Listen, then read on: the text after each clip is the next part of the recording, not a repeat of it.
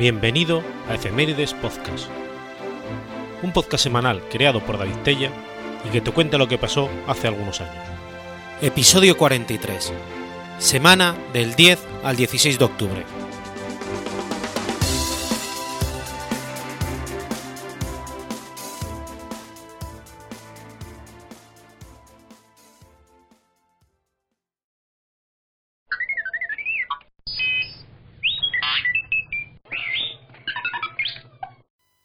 Lunes 10 de octubre del año 732.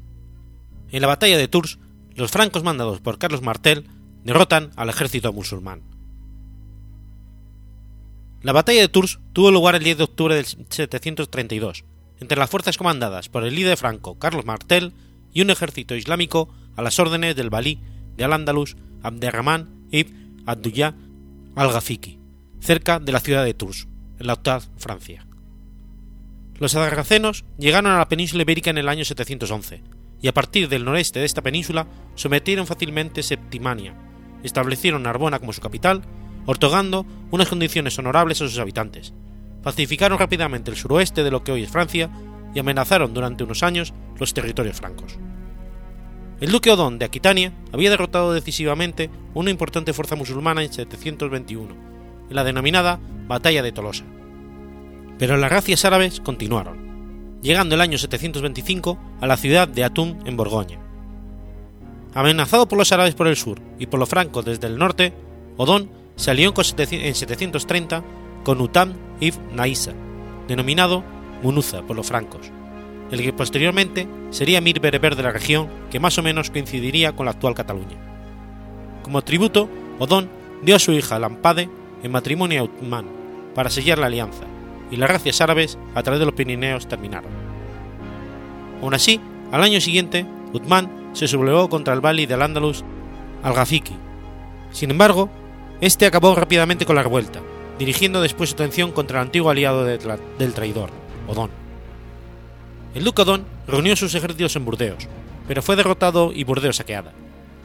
La matanza de cristianos en el río Garona fue especialmente terrible, las tropas musulmanas procedieron entonces a devastar totalmente aquella parte de la Galia.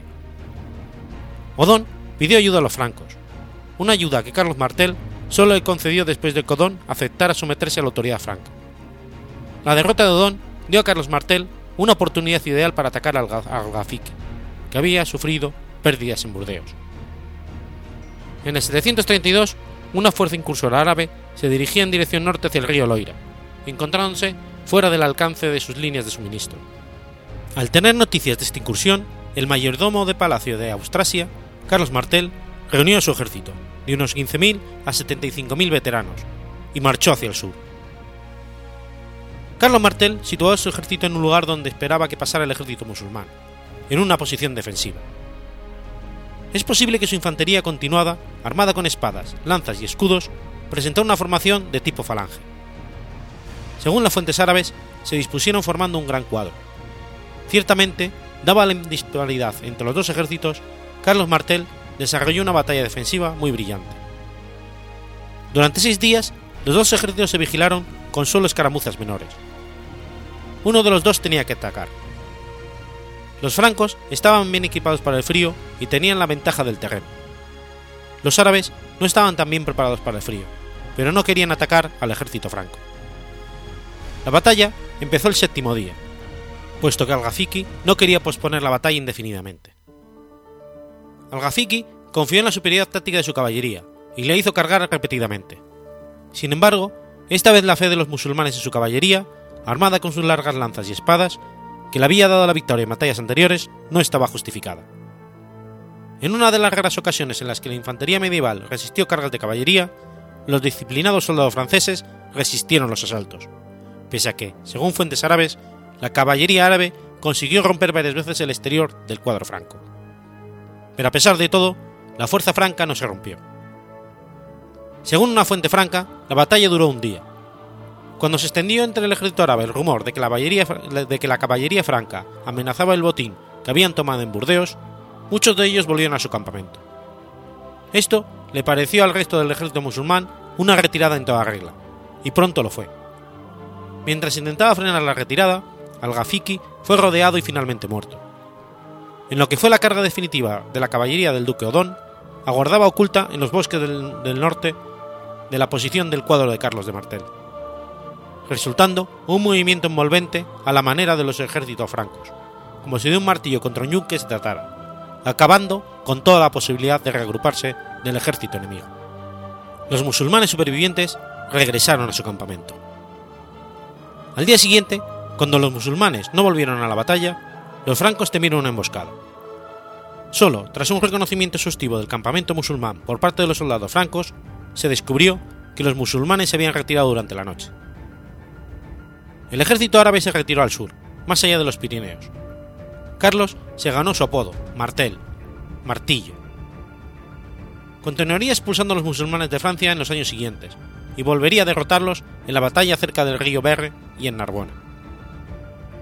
No puede ser menospreciada la importancia de estas campañas, de la batalla de Poitiers y de las últimas campañas de 736 y 37, para eliminar las bases musulmanas en la Galia y suprimir la capacidad inmediata para ampliar la influencia islámica en Europa.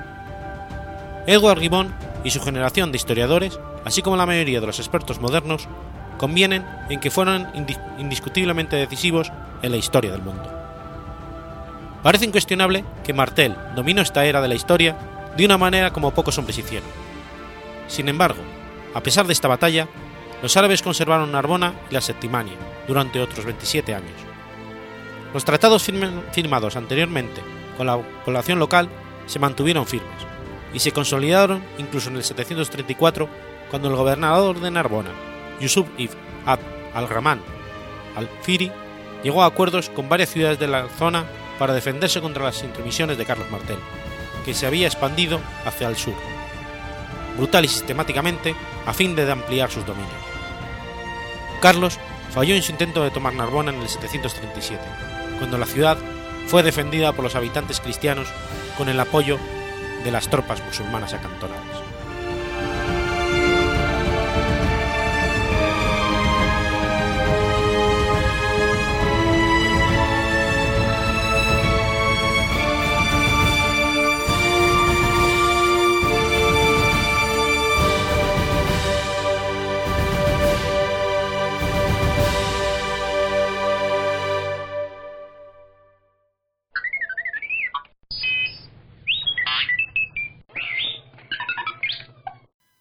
Logroño, sábado 11 de octubre del 755. Nace Fausto el Dullar, descubridor del Wolframio. Fausto Fermín del Dullar fue un químico e ingeniero de mínimas español, descubridor del Wolframio, junto a su hermano Juan José Lullar en 1783. Los El Dullar Lubice eran una familia vasco-francesa que se afincó en Logroño. El padre, Juan Eluyar Surret nace en Asparren, Labort, Francia, y fue un cirujano latino. En 1752 ejerce su profesión en Bilbao y desde el 3 de febrero del 1753 en Logroño, hasta su muerte. Tuvo tres hijos, Juan José, Fausto y María Loresta. La primera esposa y madre de sus hijos, Úrsula de Luice, muere en 1758, y Juan se casa en segundas nupcias con su sirvienta, Dominique Elizagaray. Juan, aficionado a la química, completa su sueldo de cirujano con la destilación de aguardientes de vino y no de heces, que distribuye en toda la zona norte de España. Fue el primero que destiló vinos en Logroño para la obtención de aguardiente, llegando a tener más de 20 alambiques destinados a la destilación en La Rioja. Muere el 16 de agosto de 1784 en Bayona, Francia. El Ullar estudió medicina, cirugía y química, así como matemáticas, física e historia natural, en París, entre 1773 y 1777. Enseñó en Vergara, desde el 81 hasta el 85, como catedrático de mineralogía y metalurgia. Su trabajo se centró en dos áreas distintas, la enseñanza y las publicaciones y el trabajo en el laboratorio químico. Enseñó mineralogía, ciencias subterráneas y metalurgia, así como las materias complementarias de geometría subterránea, docimasia química y dibujo técnico y tecnológico. En el laboratorio trabajó asociado a François Chabanel, catedrático de química en Vergara, que consiguió la purificación y maleabilidad del platino, en solitario, y durante algunos meses en el otoño de 1783, con su hermano Juan José, que terminó en el aislamiento del wolframio o tuxteno. Luego, de nuevo con su hermano, visitó varias universidades europeas, incluyendo la Escuela de Minas en Friedberg, donde asistió a las lecciones de geometría subterránea y dibujo, a las de beneficio de minas, construcción de, máquinas y metalurgia y la Universidad de Uppsala en Suecia, donde estudió química superior con Tober Olof Bergman durante seis meses, y en Köping visitó a Carl Wilhelm Scheller, quien anunció la posible existencia del metal descubierto por el Ullar. En primavera de 1783 se quedó sin la ayuda del pensionado. En septiembre del 85 renunció a la cátedra y en julio del 86 fue nombrado director general de Minería de México. Antes de partir, recorrió Europa entre el 86 y el 88 para conocer el método de Born para el beneficiado de la pata y se casó en Viena, en el 87, con Juana Raba. Durante los 33 años de estancia americana, se ocupó en la creación del Colegio Minería, la construcción del Palacio de Minería y la dirección de los mismos, así como de visitar las reales de minas. En 1788 se le llamó como supervisor de la industria minera en, en México, hasta la Revolución a comienzos del siglo XIX. El Ullar regresó a Madrid en 1821, donde actuó como director general de minas a partir del 5 de agosto de 1822. El 14 de septiembre del mismo año se le pide informe sobre las minas de Almadén, Guadalcanal y Río Tinto. Dos años después, el 6 de abril de 1824, es nombrado individuo de la Junta de Fomento de la Riqueza del Reino, a la que se debe la Ley de Minería de 1825. Murió en Madrid el 6 de enero de 1833.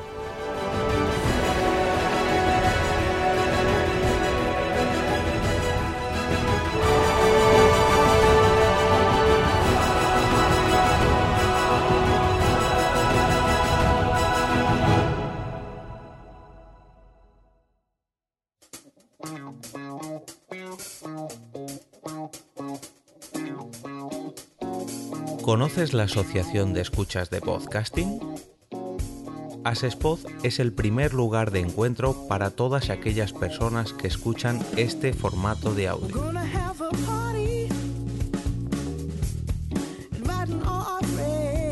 Compartimos, comentamos y escuchamos una gran cantidad de podcasts, pero seguro que no los conocemos todos. Nos falta este que estás escuchando ahora mismo.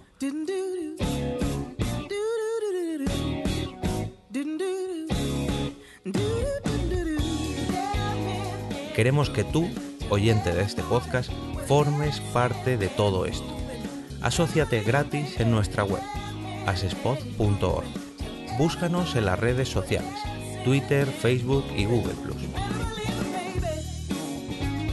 Recuerda, asespod.org.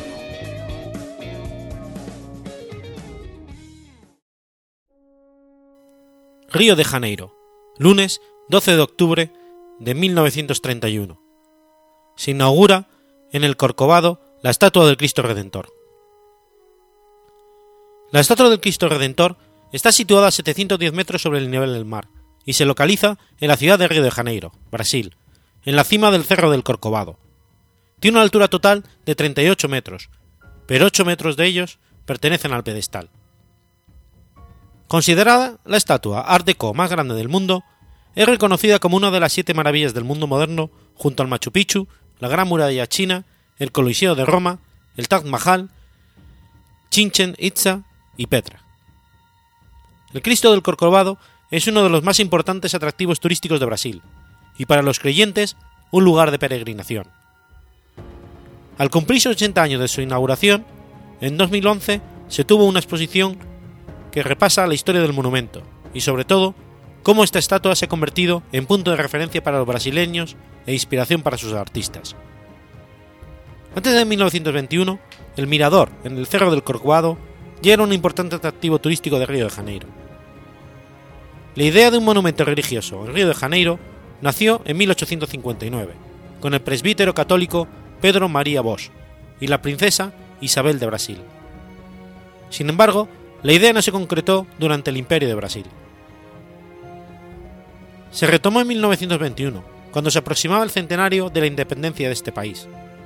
Héctor da Silva Costa fue delegado a la ejecución de la obra y la estatua fue realizada por el escultor francés Paul Ladowski.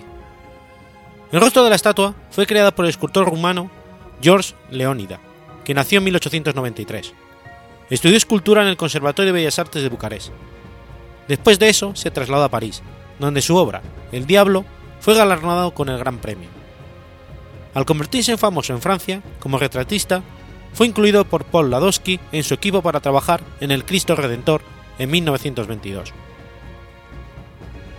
La construcción de hormigón armado, de más de mil toneladas, combina ingeniería, arquitectura y escultura, y tiene entre sus logros el hecho de que nadie muriera en accidente durante las obras, algo que no era normal en la época y con proyectos de estas dimensiones.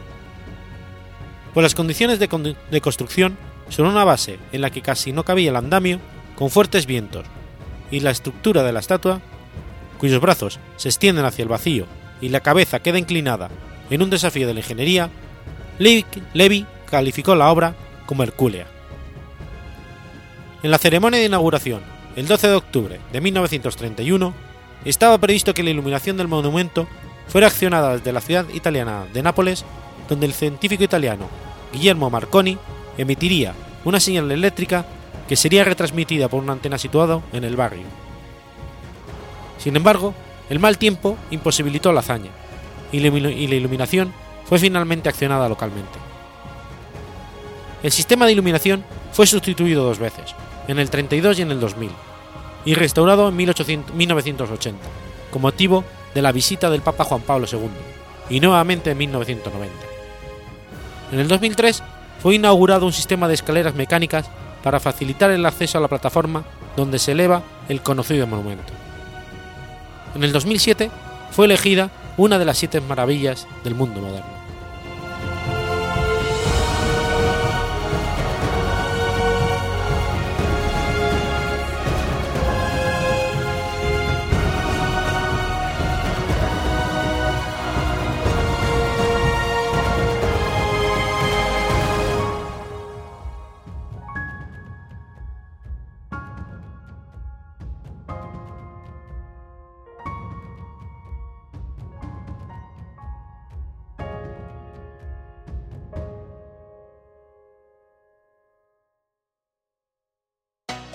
¿Te has enterado ya de lo que es un podcast? Undécimas jornadas de podcasting. Del 10 al 16 de octubre en Málaga. Soy Alberto Chinchilla y yo voy a Málaga. Soy Laura Romero y yo voy a Málaga. Si te gustan los podcasts, no te puedes perder las JPod 2016. ¿Y tú? ¿Te vienes? Más información en yovoyamálaga.com. Washington, sábado 13 de octubre de 1792. Comienzan las obras de construcción de la Casa Blanca. La Casa Blanca es la residencia oficial y principal centro de trabajo del presidente de los Estados Unidos. Como su nombre indica, es un edificio blanco localizado en el número 1600 de la Avenida Pensilvania, al noroeste del Distrito de Columbia. Proyectado durante el primer mandato de George Washington, el edificio fue inaugurado por John Adams en 1800. Formalmente, el edificio recibió los nombres de Palacio Presidencial, Mansión Ejecutiva, hasta que el presidente Theodore Roosevelt en 1902 propuso al Congreso que adoptara oficialmente el nombre de la Casa Blanca. La construcción comenzó con la colocación de la primera piedra el 13 de octubre de 1792. La misma fue puesta por el alcalde de Georgetown, Pedro Casanova, un migrante español de origen navarro. Un diario conservado por el comisionado de construcción del Distrito de Columbia registra que el basamento de la residencia principal fue excavado por esclavos. Los cimientos también fueron construidos por trabajadores esclavos. La mayor parte de otros trabajos de la casa fueron realizados por inmigrantes, muchos todavía sin ciudadanía. La mayor parte del ladrillo y trabajo del yeso fue realizado por inmigrantes irlandeses e italianos. La construcción inicial se llevó a cabo por un periodo de ocho años, con un coste informado de 232.371,83 dólares. Aunque todavía sin terminar, la Casa Blanca estaba lista para ser ocupada alrededor del 1 de noviembre de 1800. Cuando se terminó la construcción, las porosas paredes de piedra arenisca fueron cubiertas por una mezcla de cal, cola de arroz, caseína y plomo, dando a la casa su color familiar y su nombre. John Adams fue el primer presidente en establecer su residencia en la Casa Blanca, el 1 de noviembre de 1800. Durante el segundo día de estancia, le escribió una carta a su esposa Abigail, que contenía una oración para la casa. Adams escribió: Rezo al cielo para que otorgue las mejores bendiciones a esta casa y a todos los que en adelante la habiten. Ojalá que solo hombres sabios y honestos gobiernen siempre bajo este techo. El presidente Franklin Delano Roosevelt ordenó que la bendición de Adams fuera esculpida en la repisa de la chimenea del Salón de Cenas de Estado. Adams vivió en la casa poco tiempo y pronto fue ocupada por el presidente Thomas Jefferson, que planeó agrandar la residencia. Con la ayuda de Benjamin Henry Latrobe, ayudó a proyectar el diseño de las columnatas este y oeste, pequeñas salas que ayudaban a ocultar los edificios que albergaban las dependencias de lavandería, un establo y un almacén. Actualmente, las columnatas Jefferson unen la residencia con las salas este y oeste. Durante la guerra de 1812, gran parte de Washington fue incendiada por las tropas británicas en venganza por la quema de los edificios del Parlamento del Alto Canadá, dejando la Casa Blanca en ruinas. El interior de la mansión quedó destruido, y solamente permanecieron las paredes exteriores, y tuvieron que ser derribadas y posteriormente reconstruidas debido al, debilitamiento que causó el fuego y la posterior exposición a los elementos, a excepción de porciones de la pared sur. Una leyenda surgió a raíz de la reconstrucción de la estructura, que decía que se utilizó pintura blanca para ocultar los daños que había producido el incendio, dando al edificio su nombre. Esto fue infundado, dado que el edificio ya había sido pintado blanco desde su construcción en 1798. De todos los objetos que fueron saqueados de la Casa Blanca durante la guerra, solo se han recuperado dos. Una pintura de George Washington, rescatada por la entonces primera dama, Dolly Madison, cuando escapaba de la mansión, y una caja de joyería, que fue devuelta al presidente Franklin Delano Roosevelt en 1939, por un canadiense que dijo que su abuelo la había tomado. La mayor parte de los objetos se perdieron cuando un convoy de naves británicas con el HMS Phantom al frente se hundió cuando se dirigía de Halifax a Prospect, Canadá, durante una tormenta en la noche del 24 de noviembre de 1814. En tiempos de la Guerra Civil estadounidense, la Casa Blanca estaba atestada. Algunos también se quejaron por la situación de la Casa Blanca, justo al norte de un canal y unos pantanos, que constituían las condiciones idóneas para contraer la malaria y otras enfermedades. Se pidió al general de brigada, Nathaniel Misler, proponer soluciones para tratar estos problemas. Este propuso abandonar la Casa Blanca como residencia y utilizarla solamente como despacho. Propuso un nuevo palacio para la primera familia, en Meridan Hill Park, en Washington, pero el plan fue rechazado por el Congreso. En 1891, la primera dama, Caroline Harrison, propuso ampliaciones a la Casa Blanca, que incluían una ala nacional en el este, para una galería de arte, y una ala en el oeste para actos oficiales. Se diseñó un proyecto con el coronel Theodore Bigman, que reflejó el plan de Harrison. En 1901, Theodore Roosevelt y su gran familia se trasladaron a la Casa Blanca, que la encontraron demasiado pequeña. Tres arquitectos, McKim, Mead y White, fueron contratados para realizar renovaciones y su ampliación, incluyendo el ala oeste. La primera familia pasó cuatro meses en 1902 en una residencia temporal en el número 22 de Jackson Place. Hacia 1909, el presidente William Taft necesitó también más espacio. Emplearon al arquitecto Nathan Whale para añadir más espacio al ala oeste, que, que incluyó la instalación del despacho Val. Décadas de escaso mantenimiento y la construcción de un cuarto piso durante la administración del presidente Calvin Cooley afectaron a la estructura de ladrillo y piedra arenisca construida sobre marcos de madera. En 1948, la casa llegó a ser inestable, con lo que el presidente Harry Truman la abandonó, trasladándose a la Casa Blair, entre 1949 y 1951. La reconstrucción, llevada a cabo por la empresa contratista John Massey de Filadelfia, requirió desmontar por completo los espacios interiores, la construcción de un nuevo bastidor interno de acero y la reconstrucción de los cuartos originales dentro de la nueva estructura. Se hicieron algunas modificaciones, al hacer más grande y colocar de nuevo la escalera central para que se abriese al vestíbulo de entrada, en lugar del vestíbulo central. Se añadió aire acondicionado central y dos sótanos secundarios adicionales que proporcionaban espacio para salas de trabajo, almacenes y un refugio contra bombas. La familia Truman se trasladó nuevamente a la Casa Blanca el 27 de marzo de 1952. Si bien la casa se salvó gracias a la reconstrucción de Truman, gran parte del mobiliario interior era de poco valor histórico. La mayor parte de los elucidos originales estaban demasiado dañados para instalarse de nuevo, como el robusto revestimiento de madera Short de la sala este. El presidente Truman había mandado conservar las vigas originales de madera. Las paredes de la sala Vermil, la biblioteca, la sala de China y la sala de mapas en el piso de la residencia principal fueron revestidas con madera de estas vigas. La primera dama, Jacqueline Kennedy, esposa del presidente John Kennedy, dirigió la redecoración más extensa y más histórica de la mansión en su historia. Henry Francis Dupont, del Museo de Windsor, Delaware, presidió un comité para restaurar los muebles y objetos artísticos de la casa. La investigación fue planeada sobre el uso y la decoración de los principales cuartos. Fueron seleccionados diversos periodos históricos, como tema para cada sitio. El estilo federal para el cuarto verde, Imperio francés para el cuarto azul, Imperio americano para el cuarto rojo, estilo Luis XVI para el cuarto oval amarillo y estilo victoriano para el estudio del presidente, renombrado como cuarto de tratados. Se adquirieron muebles antiguos y se encargaron telas decorativas basadas en documentos de cada periodo.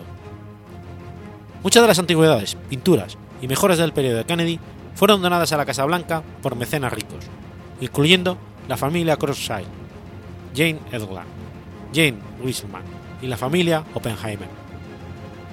La restauración de Kennedy dio lugar a una Casa Blanca lujosa y a un aspecto cercano al de la nobleza europea, que recordaba el gusto francés de los presidentes Madison y Monroe.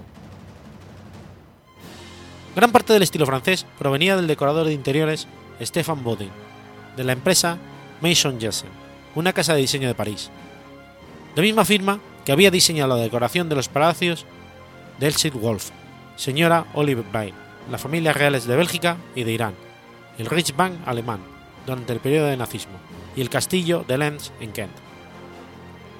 Fue editada la primera guía turística de la mansión, bajo la dirección de la conservadora Lorena Waxman Peirce, con la supervisión directa de Jacqueline Kennedy. Las ventas de estas guías ayudaron a financiar la restauración. Con el tiempo, el Comité Asesor de Bellas Artes de Kennedy dio lugar a un organismo autorizado por el Congreso, el Comité para la Preservación de la Casa Blanca, cuya misión es mantener la integridad histórica del edificio. El comité trabaja con la primera familia, por lo general representada por la primera dama, el conservador de la Casa Blanca y el ujier principal. Cada familia presidencial ha hecho algunos cambios en las habitaciones familiares, pero todos los cambios en los cuartos estelares deben ser aprobados por el Comité para la Preservación de la Casa Blanca. Durante la administración Nixon, la primera dama, Pat Nixon, restauró el cuarto verde, cuarto azul y cuarto rojo, trabajando con Clement Cowell. Durante los años 90, con el presidente Clinton, se hicieron restauraciones en algunos cuartos por el decorador de Arkansas, Kaki Smith. Fueron restaurados el cuarto este, cuarto azul, comedor estatal y la sala de Star Lincoln. La residencia original se halla en el área del centro de la Casa Blanca, en el edificio que está entre las dos columnatas, diseñadas por Jefferson que ahora sirven para conectar las oficinas situadas entre el ala este y el ala oeste. En la residencia ejecutiva es donde vive el presidente, además de hallarse las salas utilizadas para las ceremonias de Estado y entretenimientos oficiales. La planta de Estado de la residencia incluye la sala de Oriente, la sala verde, la sala azul y la roja, el comedor de Estado, el comedor de familia, los vestíbulos y la gran escalinata. La planta baja está formada por una sala oval de diplomáticos, la sala de mapas, la sala de China, la sala Belmain, la biblioteca presidencial, la cocina principal y otras oficinas. En el segundo piso está la residencia familiar. Incluye la sala oval amarilla y varios dormitorios, incluyendo el dormitorio principal. El dormitorio Lincoln, el dormitorio de las reinas, así como otras habitaciones, una pequeña cocina y un vestidor privado. La tercera planta de la Casa Blanca consta de un solarium, sala de juego, sala de sábanas, una cocina y otro salón. A principios del siglo XX, nuevos edificios fueron construidos en los dos lados de la mansión, para acomodar a los trabajadores del presidente. El ala oeste es un edificio de tres pisos principales y varios niveles de despachos, donde está situada la oficina del presidente, el despacho Oval y las oficinas de los miembros importantes de la administración. También incluye una sala para las reuniones de su gabinete presidencial y la sala de situaciones.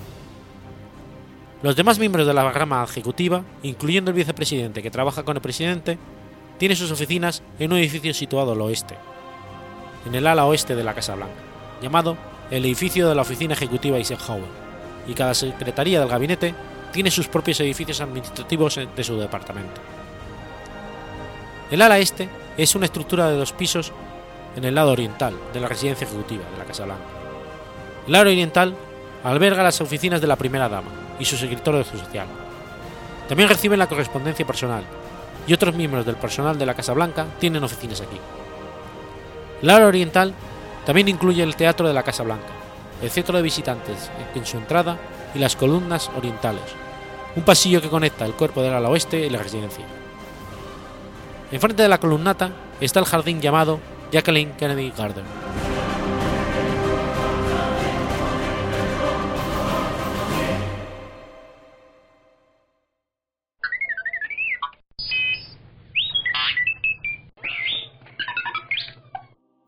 Miércoles 14 de octubre de 1789. George Washington proclama el primer día de Acción de Gracias. El Día de Acción de Gracias en América del Norte tiene sus orígenes en una mezcla de tradiciones europeas y americanas. En Europa, los festivales se llevan a cabo antes y después de los ciclos de cosecha para agradecer por una buena cosecha y para celebrar después del duro trabajo junto con el resto de la comunidad. Los americanos también llegaron a celebrar el final de la cosecha, y cuando los europeos llegaron a América por primera vez, llevaron sus propias tradiciones desde su continente, celebrando el final de su viaje, la paz y la buena cosecha. Aunque sus orígenes del Día de Acción de Gracias son similares en Canadá y en Estados Unidos, los canadienses no suelen celebrar las contribuciones hechas en Plymouth, Massachusetts, mientras que los estadounidenses no celebran las contribuciones en la isla de Terranova. Durante su último viaje a las regiones de Canadá en 1578, Frobisher llevó a cabo una ceremonia formal en la actual bahía de Froshiver, isla de Babin, para dar las gracias a Dios. Más tarde, celebraron la comunión en un servicio llevado a cabo por el ministro Robert Wolfgang, el primer servicio religioso de tipo en la región. Años después, la tradición de la fiesta continuó a medida que fueron llegando más habitantes a las colonias de Canadá. Los orígenes de Acción de Gracias en Canadá también pueden remontarse a principios del siglo XVII, cuando los franceses llegaron a Nueva Francia con el explorador Samuel de Champlain y celebraron sus cochesas exitosas. Los franceses de la zona solían tener fiestas al final de la temporada de cosechas y continuaban celebrándolo durante todo el invierno, e incluso compartían sus alimentos con los aborígenes de la región. A medida que fueron llegando más inmigrantes europeos a Canadá, las celebraciones después de una buena cosecha se fueron volviendo tradición. Los irlandeses, escoceses y alemanes también añadirían sus costumbres a las fiestas. La mayoría de las costumbres estadounidenses relacionadas con el Día de Acción de Gracias se incorporaron cuando los lealistas comenzaron a escapar de los Estados Unidos durante la Revolución estadounidense y se establecieron en Canadá. En Estados Unidos, la tradición moderna del Día de Acción de Gracias tiene sus orígenes en el año 1621, en una celebración en Plymouth, el actual estado de Massachusetts. También existen evidencias de que los exploradores españoles en Texas realizaron celebraciones en el continente con anterioridad a 1598 y fiestas de agradecimiento en la colonia de Virginia. La fiesta 1721 se celebró en agradecimiento por una buena cosecha. En los años posteriores, la tradición continuó con los líderes civiles tales como el gobernador William Bradford, quien planeó celebrar el día y ayudar en 1623. Dado que al principio la colonia de Plymouth no tenía suficiente comida para alimentar a la mitad de los 102 colonos, los nativos de la tribu Wampanoag ayudaron a los peregrinos dándoles semillas y enseñándoles a pescar. La práctica de llevar a cabo un festival de cosecha como este no se volvió una tradición regular en Nueva Inglaterra hasta finales de la década de 1660. Según el historiador Jeremy Banks, director del Leiden American Pilgrim Museum, los peregrinos pudieron haberse inspirado en los servicios anuales del Día de Acción de Gracias por el alivio del asedio de Leiden en 1574, cuando vivían en Leiden. El sitio donde se llevó a cabo el primer Día de Acción de Gracias en Estados Unidos e incluso en el continente es un objeto de debate constante. Los escritores y profesores Robin Goya y Michael Gannon de la Universidad de Florida han señalado que la primera celebración de este día, en lo que actualmente son los Estados Unidos, fue llevada a cabo por los españoles el 8 de septiembre de 1565, en lo que hoy es San Agustín, la Florida. La mayoría de las personas en Estados Unidos celebran esta fiesta con reuniones familiares en sus hogares, donde preparan un banquete. En muchas casas es común ofrecer una oración de gracias. El plato principal tradicional para la cena es un gran pavo asado o horneado. Este pavo tradicionalmente va acompañado con un relleno hecho de pan de maíz y salvia. Se sirven tradicionalmente con una jalea o salsa de arándanos rojos. Además, suelen servirse con platos de judías verdes, boniato y puré de patata con gravy, que es una salsa hecha con el jugo del pavo. También suele servirse una gran variedad de postres, siendo el pastel de calabaza el más popular. Las comidas se con sidra de manzana caliente con especias o espumoso de sidra de manzana, tradicionalmente fermentado. También es común preparar el pastel de nuez pacana y el de manzana. Anualmente la cadena de tiendas departamentales Macy's realiza un gran desfile por las calles de Manhattan, Nueva York, que atrae a millones de personas a la gran avenida de Broadway para ver los enormes globos gigantes y presenciar las actuaciones de artistas invitados. La mayoría de negocios y oficinas están cerrados ese día. Algunos almacenes, centros comerciales, restaurantes y bares permanecen abiertos. El viernes siguiente a la fiesta es tradicional la apertura de la temporada de compras navideñas. Este día se conoce como el Black Friday o Viernes Negro.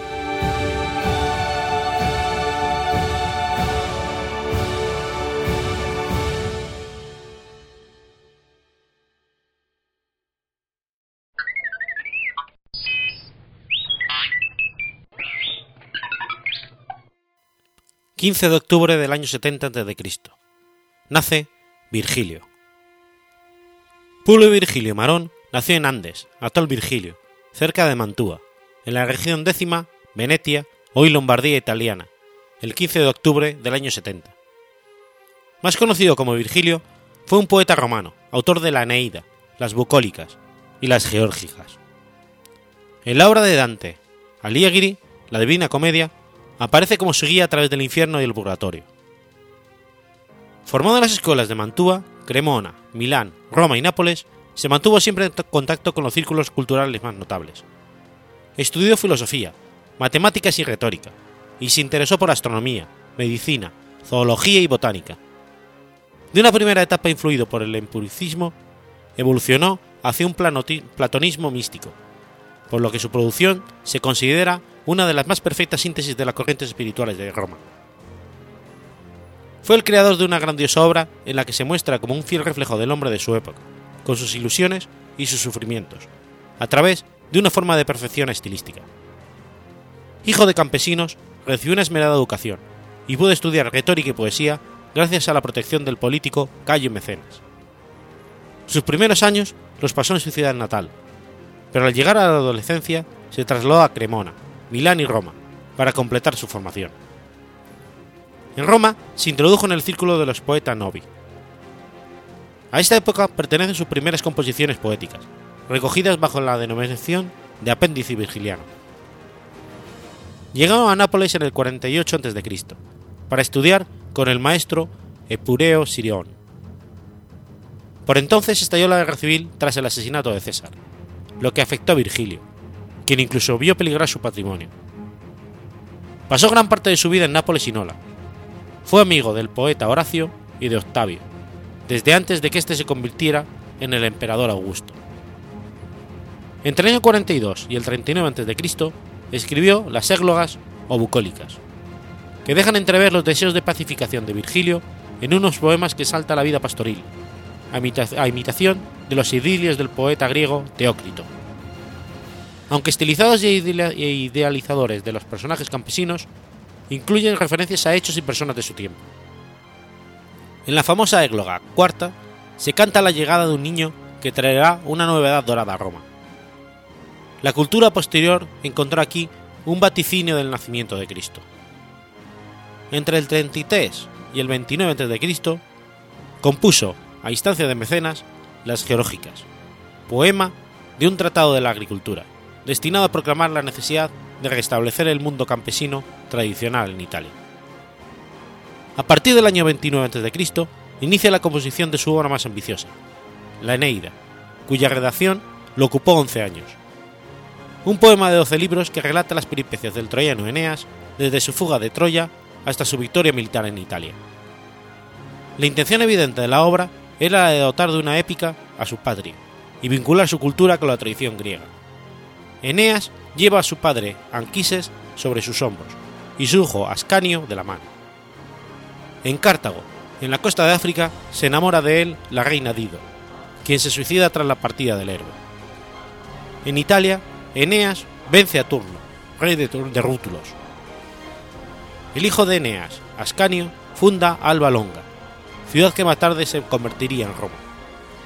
Según Virgilio, los romanos eran descendientes de Ascanio y por lo tanto del propio Eneas. El estilo de la obra es más refinado que el de los cantos griegos en los que se inspiró. Había ya escrito la Eneida cuando realizó un viaje por Asia Menor y Grecia, con el fin de constatar la información que había volcado en su verba más famoso. En Atenas se encontró con Augusto y regresó con él a Italia, ya enfermo.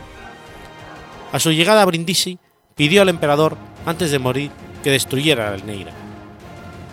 Augusto se opuso rotundamente y no cumplió su petición, para gloria de la literatura latina.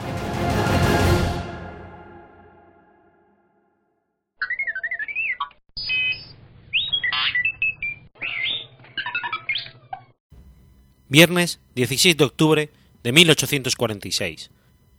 William Thomas Green Morton emplea por primera vez éter como anestésico. William Thomas Green Morton fue un odontólogo estadounidense y pionero en la aplicación de anestesia en cirugía y odontología. Llevó a cabo en 1846 la primera demostración pública de la utilización del éter como anestésico administrado por inhalación. William Thomas Green fue hijo del granjero James Morton y Rebecca Morton, oriunda de Charlton, Massachusetts, cuyo apellido de soltera era Needham. Antes de hacerse odontólogo, William Morton había trabajado como empleado, tipógrafo de imprenta y comerciante en Boston. En el año 1840 ingresó primeramente al Baltimore College of Dental Surgery y luego se trasladó en 1842 a Hartford, Connecticut, donde continuó sus estudios bajo la tutoría de Horace Wells. Más adelante, ambos serían socios. Morton abandonó la odontología para dedicarse a estudiar cirugía maxilar en el Baltimore College. En el año 1842 inauguró su consultorio privado como dentista. En el 42 y 43 trabajó junto a Horace Wells. Aproximadamente un año después, Wells comenzó a utilizar gas hilarante en el tratamiento de sus pacientes. Tras numerosos experimentos de terapias del dolor con sus pacientes, Wells quiso demostrar públicamente en Boston el gas hilarante como anestésico, pero esta demostración fue un fracaso. Morton, en cambio, había decidido dedicarse a las prótesis dentales. Cuando había que espirtar los raigones y raíces de los dientes dañados, los pacientes solían exigir un tratamiento sin dolor. El profesor Charles Thomas Johnson, bajo cuya tutoría Morton había realizado una práctica como odontólogo, llamó su atención acerca del efecto narcótico del dietiléter, el que a su vez había descrito Michael Faraday en un tratado de 1818. Tras diversos experimentos con vapores de éter en ratas, peces, insectos y gallinas, y con su propio perro, Morton realizó también experimentos consigo mismo. El 30 de septiembre de 1846 concurrió a su consulta el chelista Eben Frost, aquejado con una fuerte infección purulenta que le producía un dolor de muelas tan intenso que estuvo de acuerdo en probar el éter para su extracción. Cuando el paciente despertó de la anestesia, le confirmó a Norton que no había sentido ninguna clase de dolor durante la extracción de la pinza dental. Confirmó así a Morton y a su asistente, el Dr. Hayden, el éxito de la intervención. Al día siguiente apareció la noticia en el Boston Daily Journal. Tras la negación de un preparado, cuyo efecto anestésico y narcótico dura aproximadamente un minuto, se le extrajo a un cliente un diente, en la tarde de ayer, sin que sintiera ninguna clase de dolor. Morton se dirigió al cirujano jefe del Hospital General de Massachusetts en Boston, el profesor John Collins Warren, en la petición de llevar a cabo una demostración pública de su método frente a médicos y estudiantes de medicina. Recibe por escrito una invitación para el viernes 16 de octubre de 1846, a las 10 de la mañana. Warren hizo que Gilbert Abbott, un paciente de 20 años, impresor de libros que padecía tuberculosis, inhalara los vapores desde una esfera de vidrio, especialmente confeccionada para este efecto, y que contenía, en su interior, una esponja embebida en éter.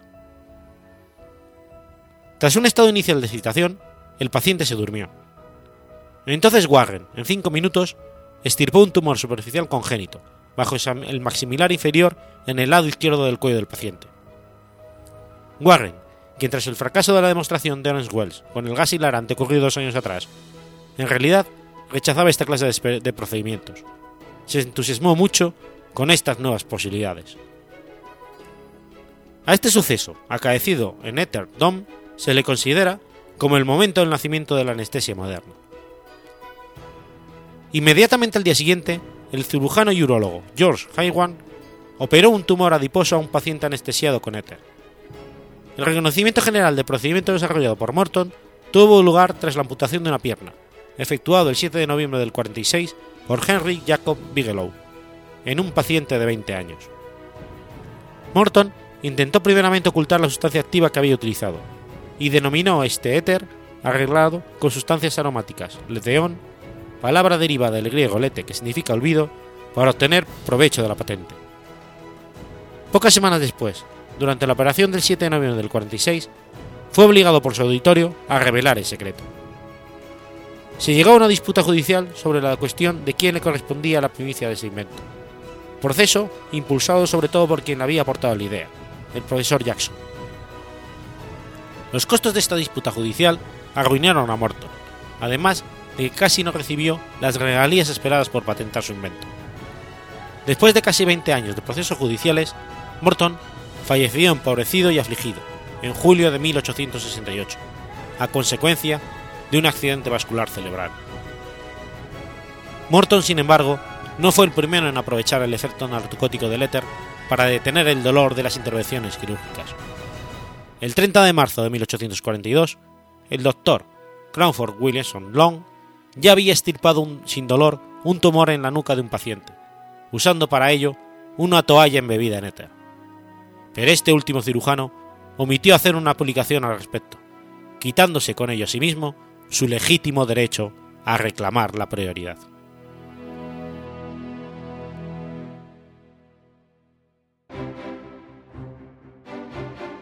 Has escuchado Efemérides Podcast si quieres ponerte en contacto conmigo, puedes hacerlo por Twitter a la cuenta arroba o mi cuenta personal, arroba telladavid, o por correo electrónico a la dirección efemeridespod.gmail.com. También puedes visitar la página web efemeridespodcast.es. Y recuerda que puedes suscribirte por iTunes y por iBox, y tienes un episodio nuevo cada lunes.